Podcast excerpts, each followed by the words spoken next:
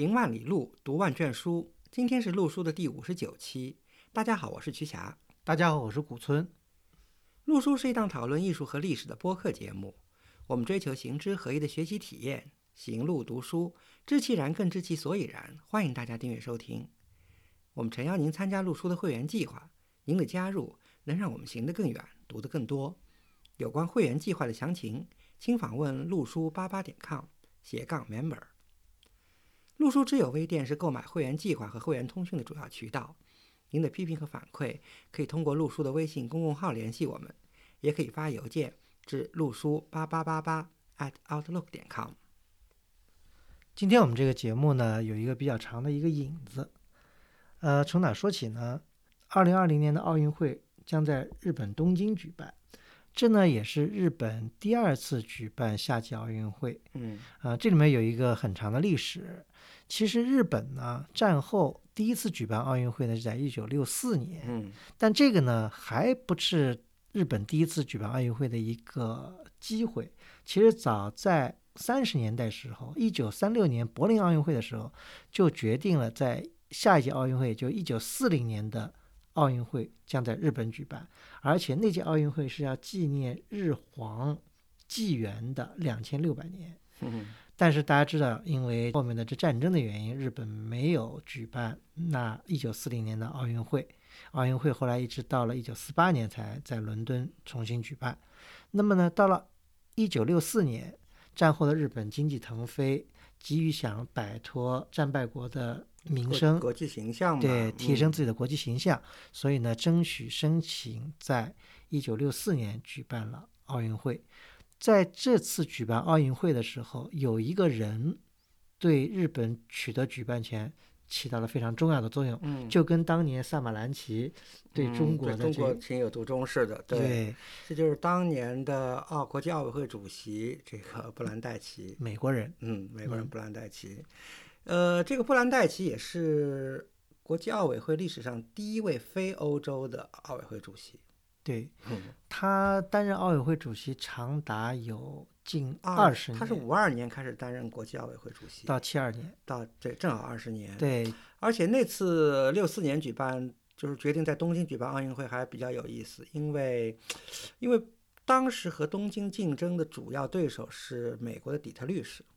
而这个。布兰代奇自己就是底特律人，他出生在底特律的，所以但是他完全没有帮 这个自己的这个 hometown 出生城市的这个忙啊，而对东京情有独钟。而且他当时，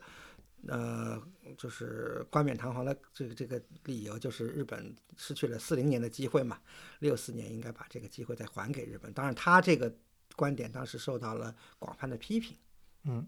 不管怎么说吧。我们说的这个呢，并不是我们今天要讲奥运会啊，嗯，我们是要讲布兰代奇这个人，嗯，这个人呢是非常传奇的人，而且这个人不仅是一个体育家，就或者会社会活动家，他还是一个大的一个收藏家，就是因为他的收藏，才引来我们今天主题，就是介绍什么？介绍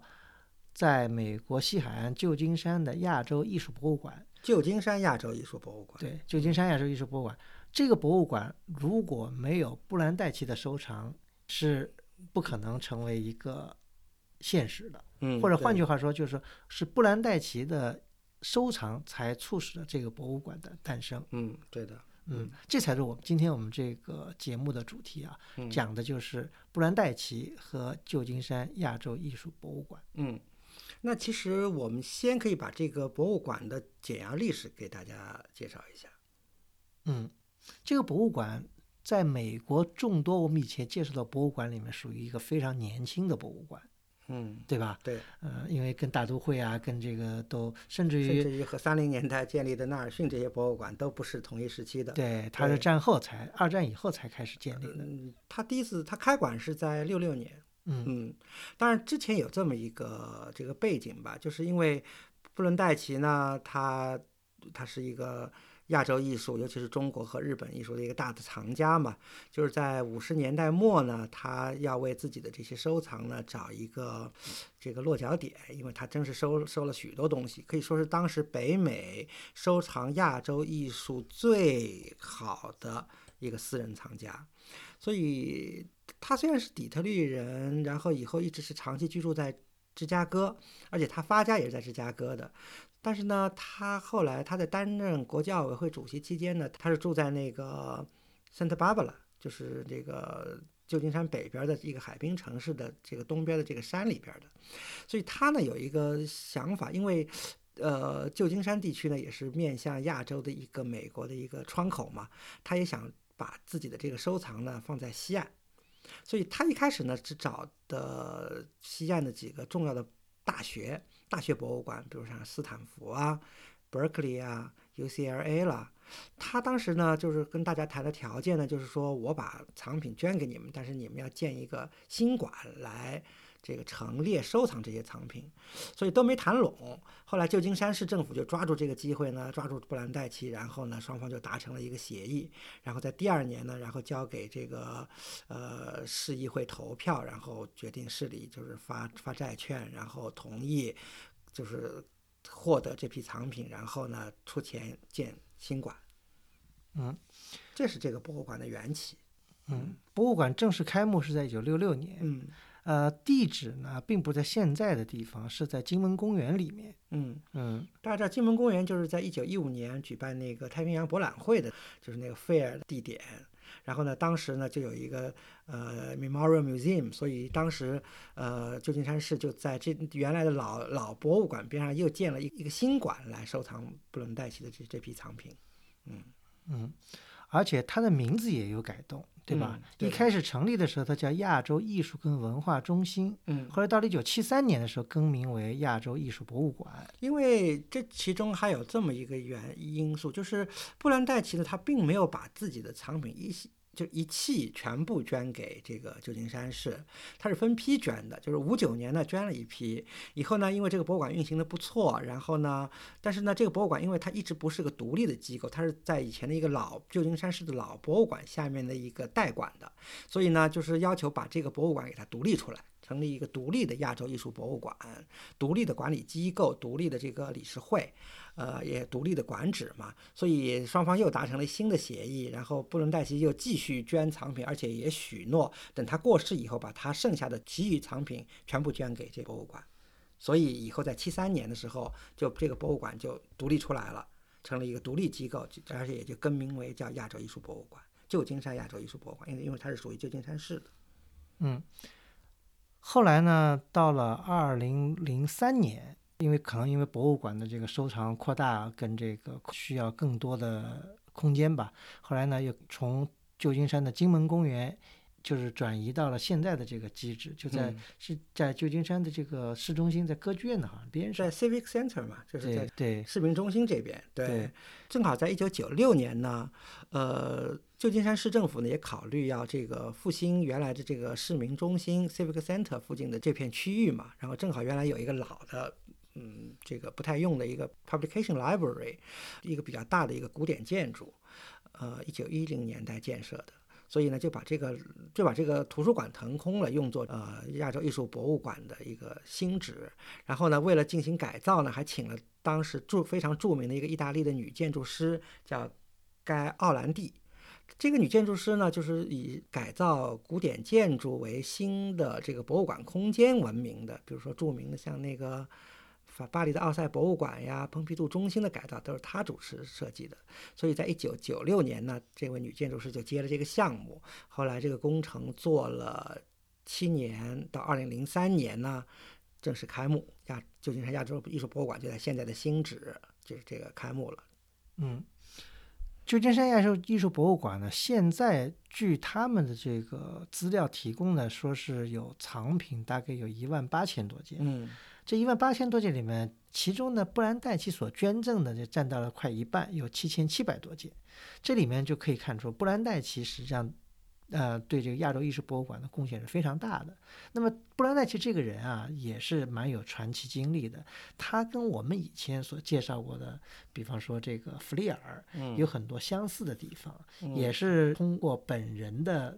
不懈努力，从一个穷苦的孩子变成了一个富翁，完了有了这个成功的人生，然后呢又去收藏各种各样的这个艺术品，然后把艺术品呢捐给这个公立博物馆，这样一个经历吧。嗯嗯嗯，对他确实是一个比较传奇的人物吧。呃，大家知道，你看他当过国际奥委会主席，然后刚才古森老师说他是出生于一个贫苦家庭，是个穷孩子啊，而且父母从他从小父母是离异的，而且可能父母都不抚养他，他是家里亲戚给他长大的。所以这个家庭的环境非常不好，但是呢，他通过自己的不懈努力，然后自己的条件可能也比较好，也是个学霸型的人物吧。他自己他的学业背景呢是在伊利诺伊大学拿的土木工程的一个这个学位，然后他以后他发家致富呢也是靠这个土木工程这个承包项目，就是做土建的，所以这发家致富。然后同时呢，他又是一个优秀的一个运动员。一个业余的田径运动员，是在美国的各项的这个田径大赛里，他是十项全能的这个这个冠军啊，非非常了得。然后也积极参加奥运会，但是他从来没在奥运会上拿过奖牌了，呃，这是比较有意思的。呃，然后他呃怎么说呢？以后又积极投身于这个奥运会的这个事业，然后一直呃作为这个美国的这个体育官员啊。当然，这都是业余的。他的主业还是做这个土木工程。嗯，就是他其实上是一个，可以说是一个建筑商，就是这样。对，就是建筑商吧。对。所以，呃，美国曾经有一篇他的这个传记，讲讲这个布兰代奇的。这书书的名字就叫《Four Dimensions》，就是他的四人生的四个维度。说明在这个很多方面，在商业方面，在艺术收藏方面，在运动员方面，在作为体育官员方面，都是有了这个比较出类拔萃的成绩吧。嗯嗯，所以他是一个成功的一个典范，也是美国梦的一个践行者。对对。那么这里面呢很有意思啊，他各方面其实。刚才讲的都是成功典范，重要的一个 pattern 就是好像有钱的人在美国好像又发了财以后都去搞艺术收藏。我们以前也讲过这些例子不不少。嗯。那么这里面呢很有意思，就是布兰奈奇他因为是完全是个白人，对吧？他跟亚洲也没有什么什么太多的这个关系，而且他也没有到过，就他收藏中国东西以前也没有到过中国。嗯嗯嗯嗯。那么他是怎么样开始收藏中国或者亚洲的艺术品的呢？这个呢也比较有意思，当然了，就是说，呃，涉及的，就是我们现在所见的资料呢，其实是不多的，因为呢研究比较少。但是呢，呃，有一些事实还是比较明确的，就是，就布兰代奇呢，他当时已经是一个成功的体育官员了，积极投身于奥委会的事业。然后呢，一九三六年呢，就冬季奥运会以后，他正在欧洲旅行，然后他呢就在三六年顺道呢去伦敦看了一个。我不知道我们以前介绍过没有，就是一九三五三六年的伦敦中国艺展，嗯，那是一个非常大的一个对西方宣传中国传统文化的一个展览。对对，就是以前我们其实可能聊过吧。第一个，这个展览本身就是那些呃。在西方研究中国历史和中国艺术的中国学家、中国艺术史家，以及包括一些重要的头面的，像大卫德呀、古斯塔夫国王这些重要的中国艺术收藏家，他们发起的这么一个展览。然后这个展览呢，又得到了全世界十几个重要国家的响应。比如说，我们中国政府当时就出动了公藏机构的数千件藏品，嗯，赴伦敦。参展，然后还有全世界，包括苏联，当时都派这个 藏品去参展，更包括美国的，比如说像像我们那个宾夕法尼亚大学的博物馆呀、大都会博物馆、克利夫兰美术馆啦、纳尔逊啊，他们都这个选送藏品去参展。当然也包括像卢芹斋这样打着这个想去卖艺术品的这样的一些古董商。当然了，这个是一个传奇性的、这个世界性的一个中国艺术的一个大展，激发了很多人，许多。后来投身于中国艺术史研究的学者，很多人就是从那次展览了解了中国艺术，受到了刺激，受到了激发。而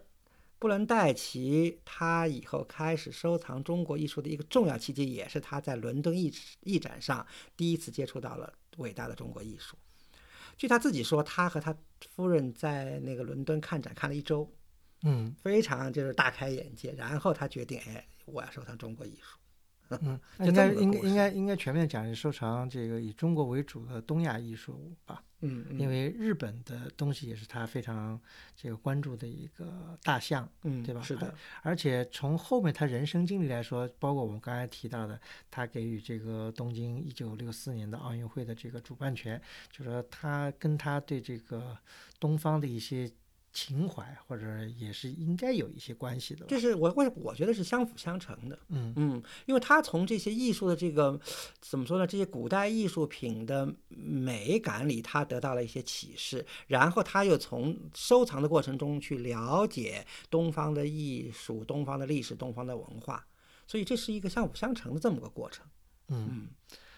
他收藏了这些艺术品以后，他就说请也请了一些专家的，因为他因为他本人他对这个东方的他原来是个小白嘛，对对他原来是一个商人，是个建筑商，嗯他又是个运动员，他哪有时间去做这个事儿的，对吧嗯？虽然他是个学霸，对他，他当然是个学霸，所以他也很讲究方法。他呢对这个感兴趣，他第一件事情就是先买书。嗯呃，因为当时的这个图书资料是很重要的，而且到了一九三五、三六年，当时这个收藏界也好，西方的学术界也好，已经出版了大量的东方艺术，就是中国、日本为主的东方艺术的出版物。所以他第一步呢，先是给自己建了一个私人的这个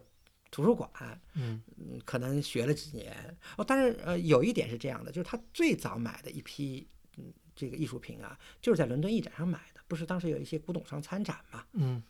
日本、欧美的古董商参展，所以他已经买了一批了。但是他然后呢就开始看书，看完书以后呢，他当时呢又聘请了在加州大学的一个教中国学的一位法国人，我翻暂且翻译成叫达祥西这么一位人物，给他当顾问，因为毕竟他在语言呀，在文化方面要有一个。这个也许在审美方面，他可以这个有自己的判断，但是在很多这个这个硬核的知识方面，他需要很多的帮助。所以据他自己的回忆说，他们当时两人达成一个什么样的一个共识呢？就是我买任何一件东西，就是两个人都认可，就是一个人说，哎，这件东西不要买，嗯，就不买。就达祥西说了不算，不能代替自己说了也不算。但是呢，就是两人都同意了，然后这件东西才会买下来。而且还有一点呢，就是就是怎么说呢？用现在通俗的话来说，就是布伦代奇入市的机遇挺好的。嗯大家想想看，正好是他是三六年以后开始，从就三十年代末那个时候，正好其实是有一个世界大乱的这么个过程，嗯对吧？嗯这个日本侵华战争，然后各种各样就是原来的古董市场很多就开始混乱，有些东西给抛出来了，价格非常低廉，而且也有非常精彩的东西。还有一点，顾松老师你知道吗？嗯就是太平洋战争爆发以后，给了他一个大好的机会。嗯就是太平洋战争爆发以后，日本和美国是交战国，然后日本在美国，尤其是山中商社等一批古董商在美国的资产就被作为敌产被美国政府没收了。然后美国政府没收了这批敌产以后，就组织公开拍卖，嗯然后布伦戴奇就利用这个机会入市，把包括山中商社在内的很多古董商的一些精品给拍下来了。嗯 嗯，这个我有所耳闻，而且他很多拍卖也经过了一些古董商，对吧？比方说，还有包括您刚才讲到的，除了三中商社这些，还有就是什么中国人像戴润德，呃，戴润德是五十年代以后就情，就战后的这对个，对对，那当然了。嗯嗯，作为像他这么这个又有一定的眼光，又有强大的顾问，对吧？而且又是个精明的商人，又舍得花钱，对吧？嗯这个是古董商的最爱啊。所以他跟当时，呃，四零年代、五零年代，就是包括六零年代。主要的一线的，比如说像古村老师说的戴润德这样的古董商，都是有密切的关系的。嗯嗯也是因为他有好的顾问，又有强大的这个经济基础，所以他呢收藏了很多非常了不起的嗯，中国和亚洲的文物。嗯这些文物呢，也基本上构成了今天旧金山亚洲艺术博物馆的这个精品收藏。，对精品，嗯，。对是的，虽然它有，就亚洲艺术博物馆后来陆续收了一些别人的东西，但主要的这个精品还是布兰代奇的收藏。是啊是的，嗯这里面呢，就说它呢范围比较广泛，它跟我们以前介绍的，比方弗利尔什么还不太一样。嗯弗利尔当然也收日本的，也收印度的，比方什么犍陀罗，这这都有。他也收，对呀，西亚的呀，南亚的也收，对嗯但是好像好像对我来说，就是说，呃，布兰代奇除了收传统的，他还目光还比较有这个南亚的、东南亚的这些东西，好像嗯、我们以前介绍的不多。嗯，是的，因为弗利尔呢，这个人呢，就是以前我们做过一期节目啊，咱们讲叫星象至美，因为弗利尔这个人比较完美主义，可能说在作为他自己的这个收藏标准来说，可能有些非常个人的一些非常极端的一些标准，这是这是弗利尔啊，嗯、布伦代奇呢，主要还是这个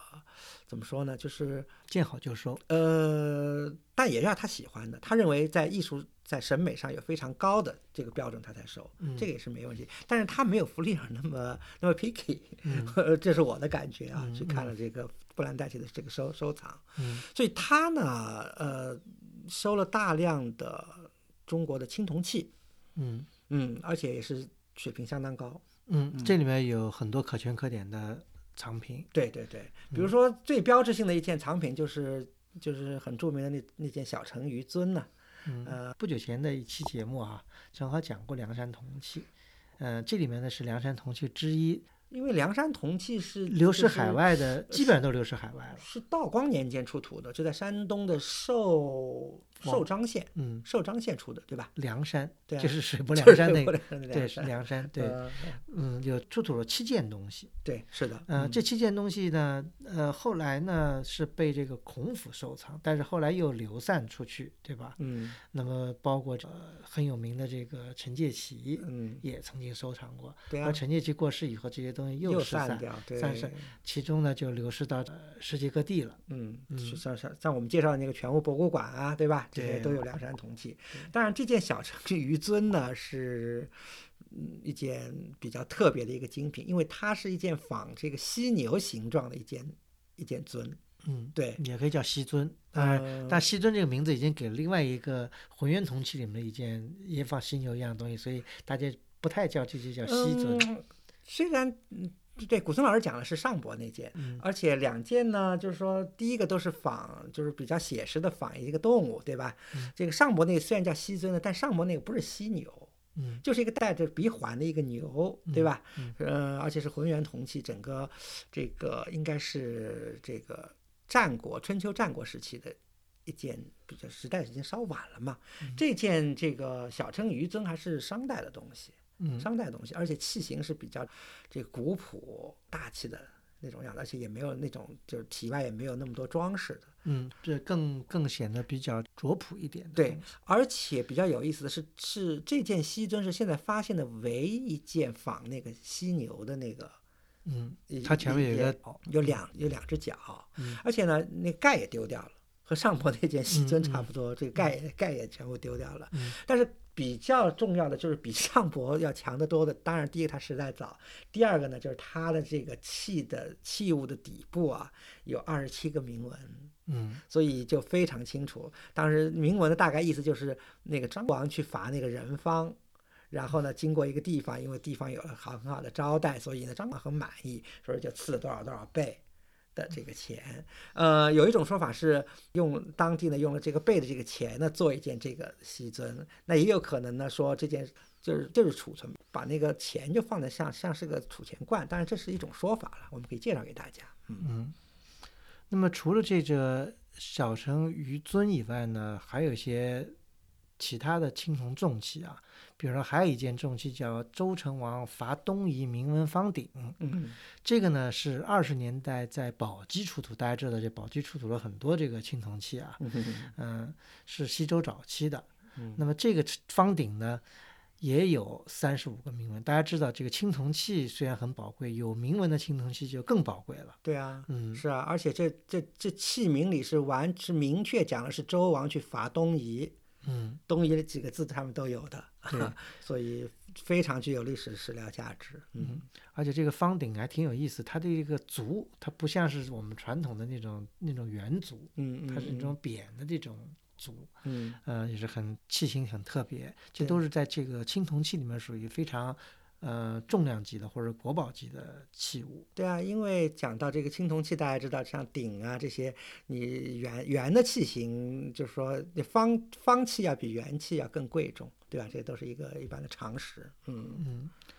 除了青铜器以外呢，在布兰代奇收藏里面有一件东西是相当相当的了不起，或者说，在中国研究佛教造像，尤其金铜造像的时候，是必引的一件东西。对，是，呃，而且这件东西是这个有这个非常重要的一些 significance。对的，就是特别重要。而且古森老师，你还记得我们因为是两人是，呃，我第一次去这个呃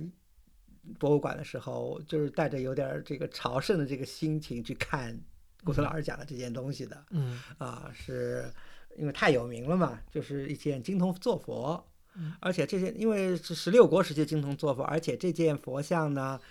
呃，第一个有明确纪年是建武四年，大家知道建武是这个后赵的这个年年号，嗯呃，时代是公元三百三十八年。第二个呢这件器型就是这件佛像很大。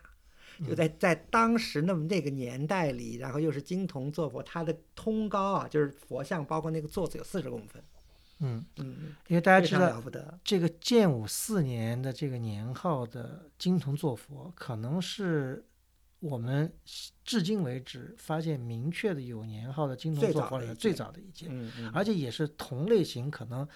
佛像里面比较早的一件。嗯，对吧？是的，嗯，嗯，因为这个非常珍贵的，就因为它有有非常明确的纪念。因为像这种类似的这种风格的佛像，嗯，还有几尊，嗯，对吧？但是像那么大的，嗯而且有明确纪念的真的是很少。因为呃前些年因为就是就是资料还公开的，就是说国内的展览还不多，然后各地的考古资料还不就是说还不全面这个公布的时候呢，像类似的这样的这个十六国时期的金铜佛像呢，应该说是大家所知很少，所以就是那么可数的一些。呃，因为美国这些博物馆他们资料发表的比较早比较多嘛，大家知道这件呃建武四年的三三八这件后赵金铜坐佛，这样名气很大，还有。同同样像哈佛那件，对吧？嗯啊、对，这个都是十六国时期的这个重器，而且这件坐佛呢，嗯，重要意义它还有一个一一个特点是什么呢？就是它的这个造像的风格啊，已经出现了一些中国化的一个特点，因为根据我们现在的这个研究啊，就是金铜，就是这些金最早的这些。比较成熟的这些金铜佛像，很多一开始可能就是那些流寓在中国的那些外国人，就是比如说从嗯丝绸之路来的那些信佛教的那些胡人、胡商或者胡僧，很多据林老师研究是那种人，那月支人，他们又回又回流中国的那些人，就他们本来就信佛教，他们供奉的那些佛像，所以这些佛像呢，还就是说。还没有那么明显的这种中国化特点，因为本来就是他们自己的一个法器或者是一个，而这件后赵就是说建武四年这件佛像，已经明显的看出它应该是中国人造的，中国人自己供奉的这么一件像。因为那个面容是非常中国化的面容是，非常中国化了，嗯。而且就是他做的那个手印啊，嗯。就是不是那种很标准的禅定印，而是那种有点像中国人那种汉代那种画像石上的那种那种中国人两个手插在那儿的，就是那种姿势。嗯。但是它整个这个气息呢，还有很强的那种从中亚传过来的犍陀罗的那种风，比如嗯通肩的这种衣服呀，那个窝窝纹的那种高脊呀，嗯。是非常有意思。所以当年我其实今天我今天在做这个节目，还回想起快二十年前去这个博物馆，然后看到这件佛像的这种激动的心情啊，还是这个历历历历在目啊。嗯嗯嗯，的确，这件东西是呃旧金山博物馆应该说是镇馆之宝。嗯，之一吧。嗯嗯嗯。嗯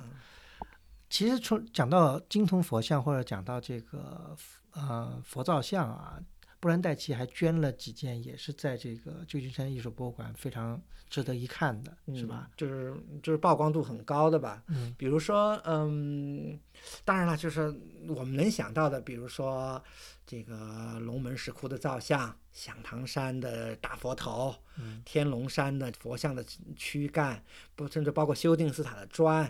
呃，北魏的这个东魏的那些造像碑。就是这些能想到的这些重要的北朝，甚至一直到唐朝的这些石刻造像，它的收的是非常全，而且质量是相当高的。但是其中呢，就像古村老师刚才提到的，其实它还有几件就是就是宋金时期的那些，就是游戏作和舒适做的那些菩萨造像，有的木雕的，有的金铜的，尤其是那尊金铜的，就是一尊金铜的那个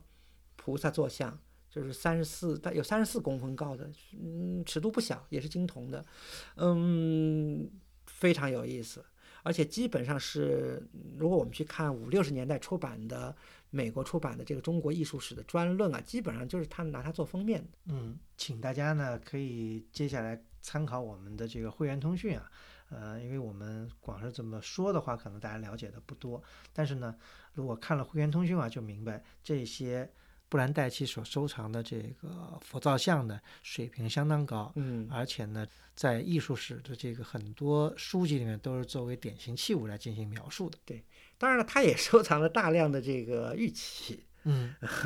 就是五六十年代他就开始出版，比如说像布伦代奇收藏的青铜器呀，收藏的这个玉器呀，就有都有。专门这个著作的，所以玉器呢也是他收藏的一个重要部分。当然有部分高古玉，但是还是晚期的玉器比较多。嗯，他现在有布置了一个专门的这个厅，陈列那些这个各种各样的这个玉器啊，也是展陈比较有意思。嗯，但是布兰代奇的玉器呢，我们这里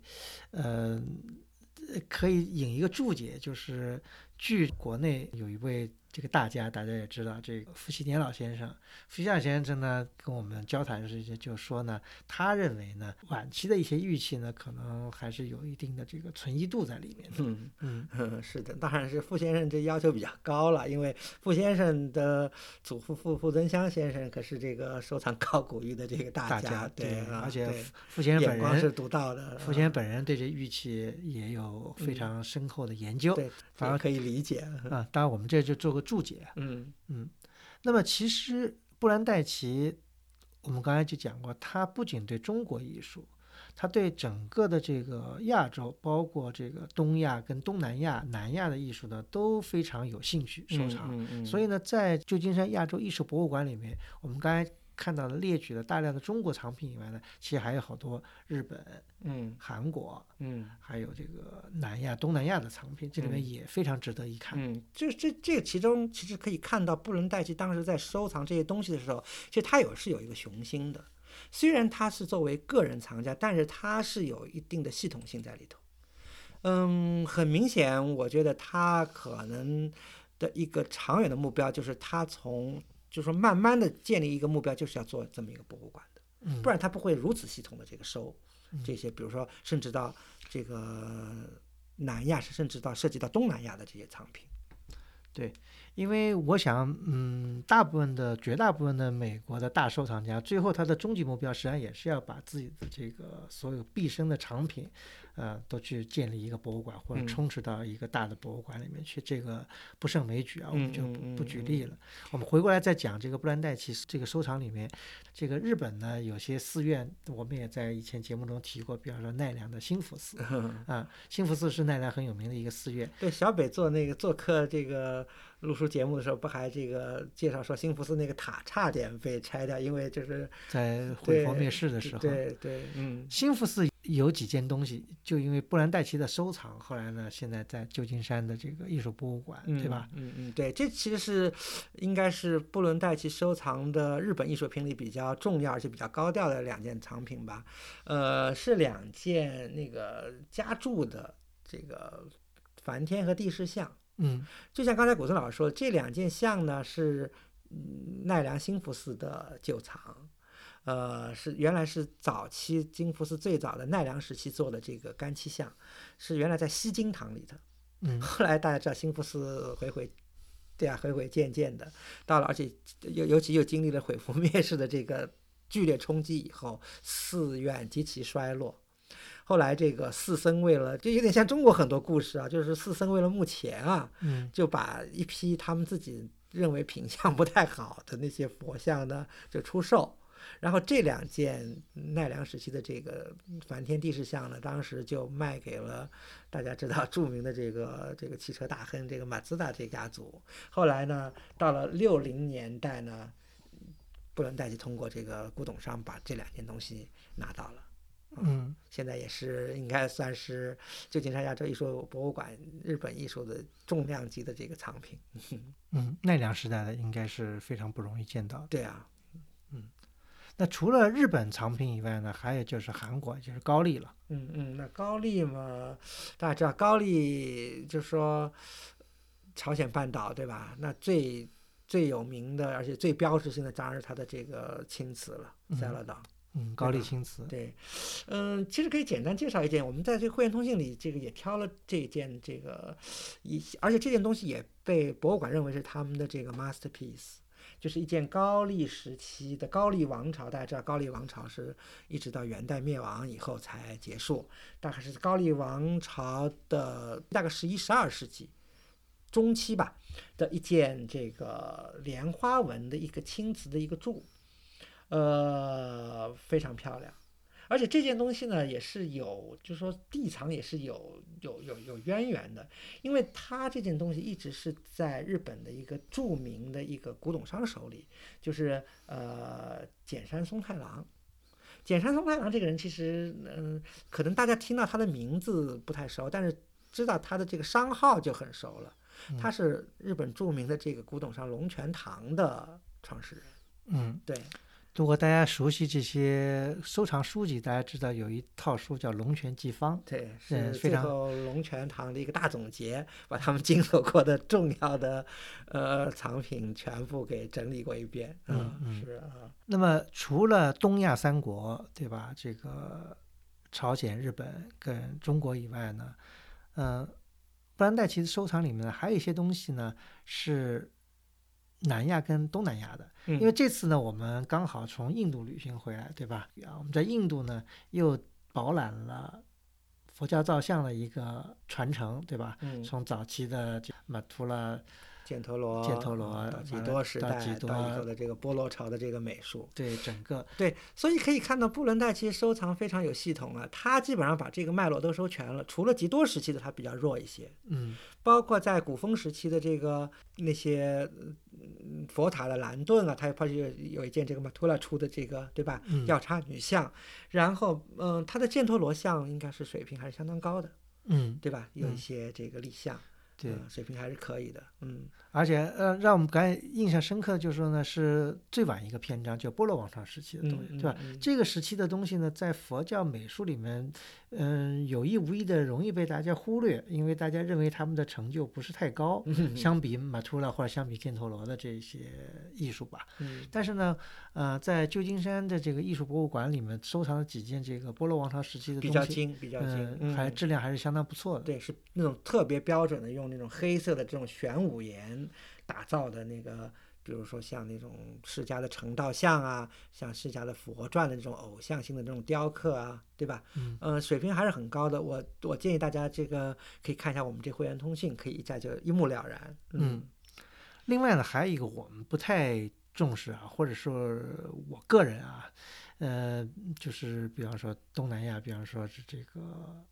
柬埔寨，对吧？嗯吴哥的这些就非常带有东南亚特色的一些佛教造像，我们呢不是特别的重视，或者我们不是特别的喜欢，但是呢，也是有精品的。那当然了，嗯就是说，比如说他有这个十世纪吴哥王朝的这毗湿奴像呀，对吧？湿婆像呀，呃，还有一些佛像，呃，总体来说就是怎么说呢？数量不多，但是特别精，特别精致。嗯这个就是嗯，很显然是代表了当时布兰代奇的一个趣味在里头。嗯，嗯，所以可以想见呢，就是布兰代奇在收藏的时候，的确它是有一定的系统性啊。对它这个呃规划筹划的非常好，布局这样呢才能使得它的收藏呢可以撑起一个博物馆的一个架构来。哈，对的，对，那么亚洲艺术博物馆除了接受了布兰代奇的大笔的捐赠，撑起了它的这个非常就是博物馆主要的主体吧，主体的嗯。那么在后面呢，也陆陆续续呢，他们还收藏了很多的呃亚洲方面的艺术品。那嗯包括呢，就是除了我们刚才所讲到的东亚、东南亚、南亚以外呢，还有就也是拓展到了西亚的东西。西亚，对，嗯，嗯，这里面有些东西呢，虽然不是布莱代奇的旧藏，但是也非常值得关注。对啊，比如说他就是拓展到了很多这个伊斯兰教艺术，因为毕竟是名副其实的亚洲艺术博物馆嘛，你不能只是收这个对吧？嗯 这个东亚、东南亚、东亚、南亚的东西，那伊斯兰教、阿拉伯的这些艺术也是亚洲艺术的一个重要组成部分。嗯呃，当时。嗯，我也就是在他的这个展厅里，其实我看到一件特别有意思的一件作品，其实可以给大家介绍给大家。我们在会员通讯里也也列出来了，是一件什么呢？是一件这个，嗯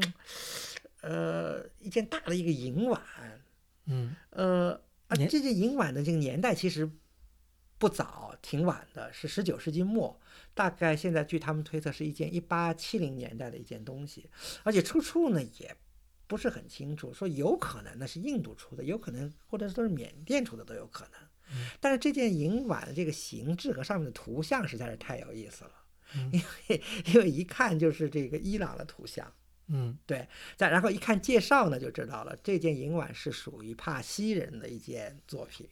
嗯，索罗亚斯德教，对，是帕西人，因为大家知道帕西人，因为好像我们以前节目，嗯，也讲过这个。张战这个做节目时候讲过帕西人的事儿，对吧？嗯帕西人呢，简单讲就是他们其实是波斯人，对，他们呢，因为波斯被伊斯兰化以后呢，他们呢为了逃避宗教的压迫，后来呢就举族迁移到了南亚印度地区，对，对就今天的印度吧。对呃，完了建立了他们的这个社区，他们当他们呢就是被称为叫帕西人，实际上也就是波波斯人人。的一种一种译法。对，对，他们那至少从这件作品来说，可以看到帕西人真的是很好的坚持了他们的传统、他们的文化和他们的宗教信仰。嗯因为在这件作品上，它是一件，嗯，大家去看我们会员通信啊，它是一件银棚，嗯，尺度不小，上面呢就是有各种各样的这个浮雕，主要是两个故事，一个是大流士的君权神授，大流士面对的这个索罗亚斯德教的这个神，这个阿库拉马兹达作为一个君权神授这个图像，另外一个是非常有名的一个，也是一个图像，也是非常成熟、非常有传承的一个图像，就是萨珊时期。就是这个萨珊皇帝沙普尔一世俘虏了那个罗马皇帝瓦勒良以后的那个那个图像，嗯大家知道，在这个那个萨珊岩雕上都有的，就非常像，非常有意思。嗯嗯，图像很稳定的流传了上千年。啊，对，嗯所以帕西人一直在坚守他们的这个文化呀。嗯，我们刚才讲了很多是介绍这个布兰代基的收藏跟亚洲艺术博物馆。那这里面呢，我们也要嗯讲一些这个 controversial 的东西啊。嗯呃，就是布兰代奇这个人，我们刚才讲，简单的讲，他是一个等于是一个传奇人物。传奇人物，对因？为现在国内呢也有一些，我看我嗯做节目之前我也看了一下一些国内的公众号什么的，也有一些文章也开始介绍布兰代奇的呃人生经历和他的收藏经历吧，以及和他和亚洲艺术博物馆的渊源。但是总体感觉来说呢，就是大家的介绍呢只偏重于一个方面。但其实呢，就像刚才古村老师说的，这布兰代奇这个人呢，在今天的这个美国，甚至在他在世的时候，就是一位充满争议的一个人物。嗯，这里面有很多的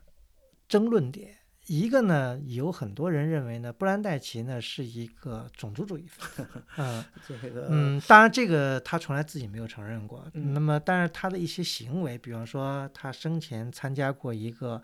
非常具有种族主义倾向的一个组织，其实说的更。更更细一点，就是白人至上主义吧。嗯，美国就是说有一个非常大学里有一个非常臭名昭著的一个兄弟会叫 SAE，就 Sigma Alpha and Epsilon，呃，这是一个非常白人至上主义的一个这个兄弟会组织。他们三十年代宪章就是当时标明说，只有父母都是雅利安人。纯血统的才可以加入这个兄弟会，而且这个兄弟会是永远不接纳，呃，黑人以及犹犹太人的啊，嗯犹太人也他，所以他们是反犹，你知道吧？就是这个非常厉害的这么一个一个组织。后来就是大家挖出来，就是布伦代奇自己就是这个兄弟会的一个骨干分子，而且以后常年担任这个兄弟会在芝加哥校友峰会的会长啊。还有呢，就是关于这个一九三六年的柏林奥运会，对吧？大家知道，一九三零年柏林奥运会，因为是纳粹利用这个奥运会作为他显示肌肉的一个舞台，留下了很多的。呃，令人诟病的地方，比方说这个欧文斯，嗯，对吧？Jesse Owen，对，欧文斯得了这个奖，给这个四枚金牌，对，嗯，啊，据说欧文斯后来呢，回到美国以后呢，被也受到了这个布伦戴奇的一些一些也非公正待遇吧，对吧？这个呢，也作为一个大家对他的一个争议，包括当时，嗯。美国有很多人基于反犹的原因，想抵制一九三六年的对奥运会。对，那么布伦戴奇呢？那时候呢？他是坚决反对抵制柏林奥运会的，而且这个他就在三六年当选了美国的奥运奥委会主席，所以是个美国体育界的第一号人物。嗯，而且呢，所以他的表现呢，就是表现的跟这个。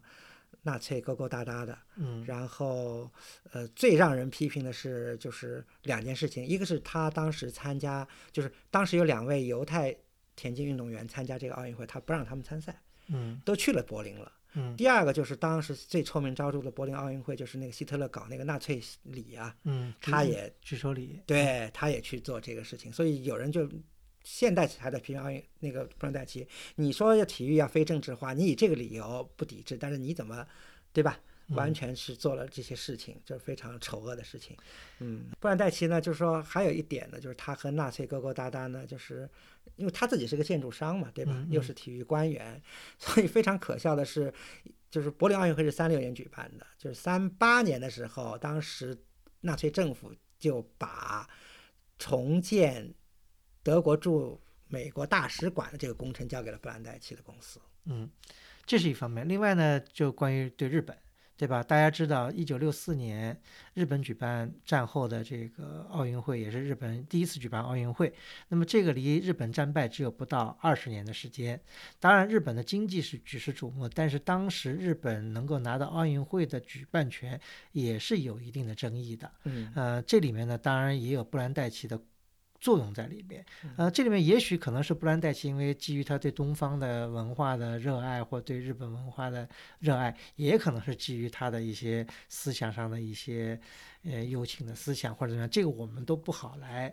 加以评论。但是呢，这的确是一个现象。嗯嗯，当然是非常有意思，就是。讲，咱们可以讲一个插曲啊，就是当时因为布兰代奇是六四年是他是国际奥委会主席，是奥委会最重要的人物，对吧？嗯，当时布兰代奇就是在东京奥运会开幕的前几周啊，旧金山这个北加出现了山林大火，结果把布兰代奇家给烧了。嗯，就在奥运会开幕前夕不久。嗯，所以比较遗憾的是，当时在布兰代奇的宅子里还有大量的。文物啊，还没有捐出去，还没捐出去的文物，其实很多都毁之一炬了。这个是一个插曲吧。嗯，但是布兰代奇还照样就是说收拾心情，继续主持这个奥运会开幕。他的一句最有名的一句话就是 “The game must go on”。嗯，这句话不光印在了一九六四年奥运会上，甚至在一九七二年的慕尼黑奥运会上，嗯，更加为人所知。因为大家知道，七二年的奥运会出了一件事情，就是那个巴勒斯坦的极端组织绑架了以色列的运动员，并且杀害了他们。杀害了他们。对，所以当时很多人在这个悼念仪式说是是不是这届奥运会就中断不办了？但是布兰代奇是坚持说 the game must go on。嗯。还有一点啊，当然，其实我们前面讲了很多布兰代奇有争议的事情，但有一点，我觉得作为我自己来说，因为我作为七十年代生人嘛，中国在一九八四年加入了奥运会，我们也开始对奥运会有了更多的了解。当时有一点就是，大家知道，奥运会、奥运体育一直坚持的是一个业余精神，这个就是布兰代奇给国际奥运会运动留下的一个遗产，因为他这个人就是，因为他自己。就是个业余运动员，他从来没在体育上赚过一分钱，所以他也要求奥运会坚持这种比较纯粹的业余性质。所以在他担任奥委会主席的时候，就也没什么重要的商业转播啊，什么这些东西，就完全禁止职业运动员参赛。所以直到八十年代、九十年代还有一些余绪，但是现在这一点已经逐渐放开了，嗯，不坚持了，嗯。我们刚才讲到的是布兰代奇一个非常传奇的一个人生经历吧，和他的一些充满争议的一些话题，但这不丝毫影响他的这些藏品的价值，嗯，对吧？他对于旧金山艺术博物馆的贡献呢是无与伦比的，也是不可否认的。他这些藏品的价值也是大家所有目共睹的。嗯，那么这里面呢，当然还有一些事情呢，我们也可以拿到节目来讨论讨论。就如果我们去搜一些关于旧金山艺术博物馆的一些评论的话呢，也会发现，旧金山艺术博物馆虽然它是美国的，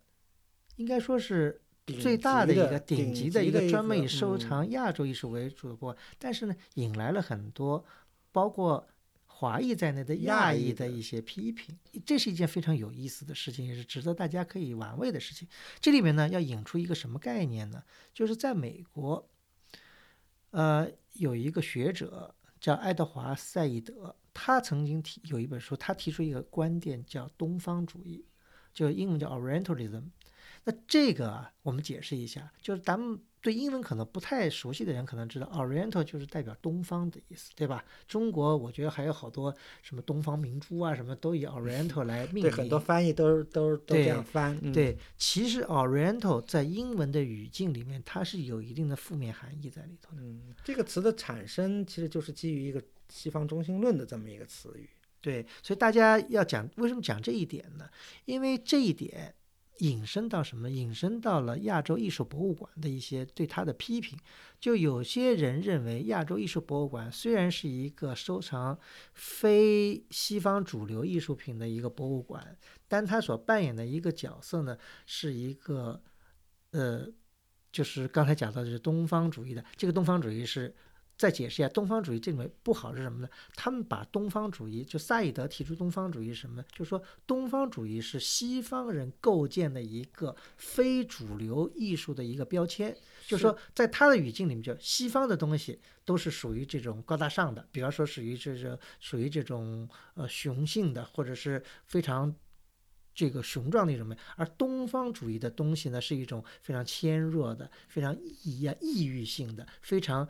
呃 feminism 的一些东西，跟东跟西方进行对立的一种一种表表现。呃，从当然，我觉得萨义德是从一个角度来批判这个，东当然他的对对他是有也有很多争议，也有很多人批评他的观点。但我我们举出这一个呢，就是说这一个引申到了这个旧金山艺术博物馆呢，大家也对他呢有一些非议。什么非议呢？就是说旧金山艺术博物馆虽然是以收藏非西方文化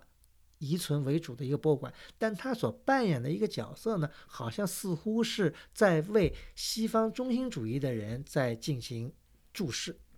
呃，就是这样的一个悖论吧。嗯嗯，所以嗯，就是很多人不禁怀疑起这个作为亚洲艺术博物馆收藏主体的这个波兰代奇旧藏，认为就是说作为这么一个怎么说呢，咱们就是 quote and quote 吧，就是作为一个有白人至上主义倾向或者反犹倾向的这么一个人物，他醉心于这个。东方艺术的这个收藏是不是，就是说，也在一定程度上满足于作为就是他这个本人对于东方艺术的一种想象？嗯，这里面可能大家听起来可能有点有点呃费思量啊。这个呢，可能有一些呃比较难以理解，但是呢，如果作为一个长期在美国。或者在西方为主导的生活的人呐、他会有一些这样的一些感觉呢，也不是说是空穴来风。比方说哈，呃，旧金山艺术博物馆在做一些它的展览的时候，呃，同样的展览，比方在别的博物馆做的时候，它是一个比较现在看起来比较嗯正常的一个海报，比方说呃日本艺术。这样拿几个日本的艺术品或者怎么样，但是到了亚洲艺术博物馆，他在做这个同样的展览时候呢，他就会加上一些一些限制词，对吧 Seduction？seduction，嗯，呃，或者是什么呃，画一个非常 sensational 的这种这种，嗯，对，就让人让很让一些嗯、人会觉得这个艺术博物馆在拿这些艺术藏品在 play 一个角色。换句话说是什么呢？就是说在美国那些少数族裔的人，他们希望是作为，呃，嗯，主流文化的一部分，而不希望自己的文化是变成与主流文化对立的一部分。如果你过分的强调你的文化是跟主流文化是对立的，是让这些人会觉得不舒服，或者会觉得你有种族主义的这种嫌疑。呃，简单讲就是这样的一个。其实还可以注解一下，就是